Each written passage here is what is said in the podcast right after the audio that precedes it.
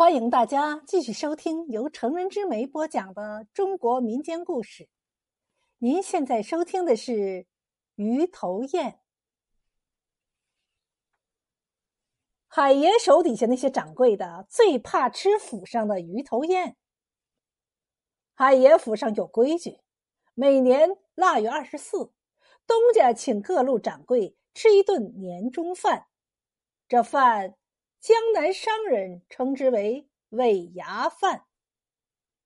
海府这顿尾牙饭固然丰盛，可掌柜们的心思全在最后那道菜。假若最后上的是一碗汤圆，那便指寓意圆满，说明大伙今年表现都很好，尽管好吃好喝好过年。若是条鱼，麻烦就来了。这菜。将由大掌柜亲自摆上桌，将鱼尾对着自己，而鱼头对准哪个掌柜，就说明他表现不佳。大过年的，想辞退他又不忍明说，于是鱼尾敬鱼头，不必多言，话都在酒里。喝完这杯酒，你就自行离去吧，免伤和气。又近年关。要办鱼头宴了，李大掌柜拦见东家海爷，海爷正在厨院里，饶有兴趣的看吴管家采办回来的食材。厨院里摆的连个下脚的地方都没有。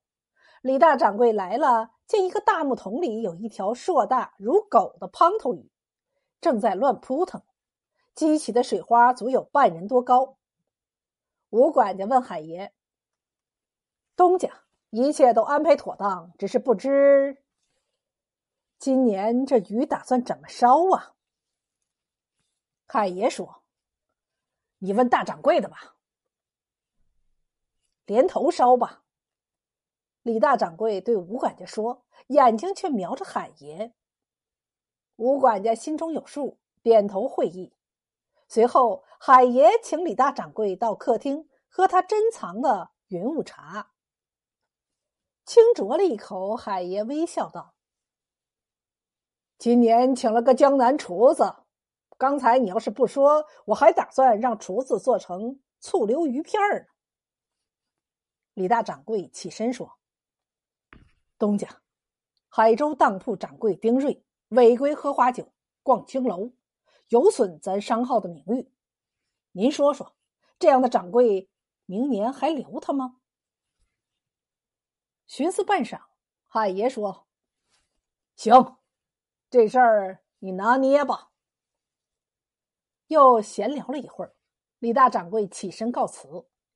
李大掌柜走后，海爷找来吴管家说：“你私下里去打听打听，这个丁瑞到底是咋回事儿。”半日后，吴管家来禀报海爷：“丁掌柜喝花酒，确有此事。”海爷哦了一声，叹道：“唉，商号里要求在外地的掌柜一律不得带家眷，长年累月的，也难为他们了。”吴管家又说：“不过我还探听到一个消息，听人说前些日子李大掌柜想把自个儿的小舅子直接安插到他的铺子里。”但是丁掌柜觉得这不合商号的用人规矩，便一口回绝了他。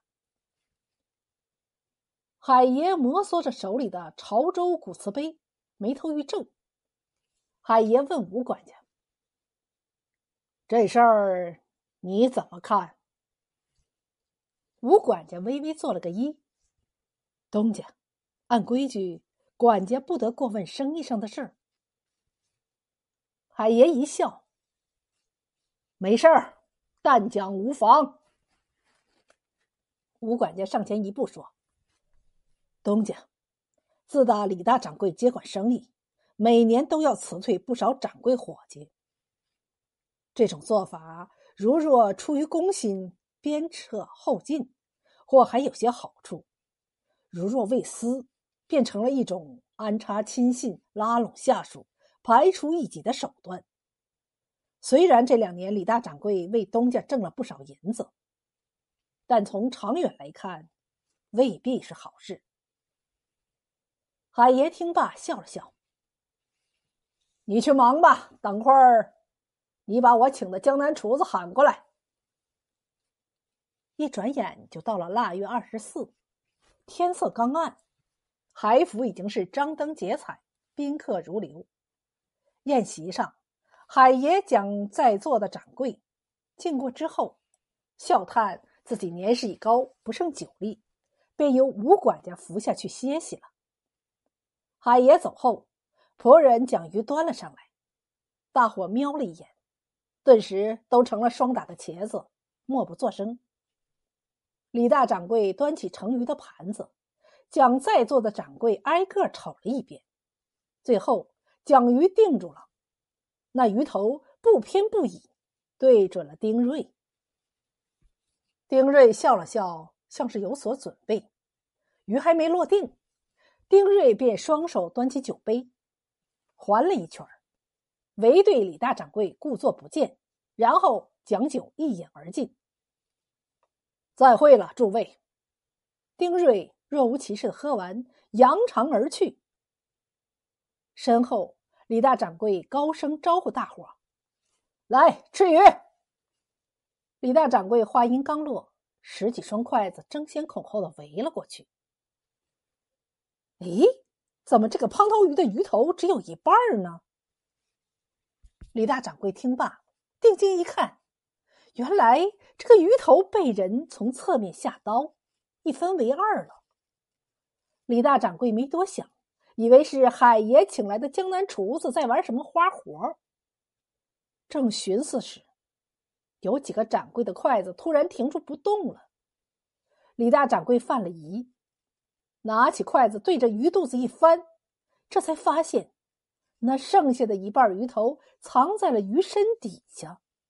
而那鱼头正直直的对准鱼尾，也就是李大掌柜的方向。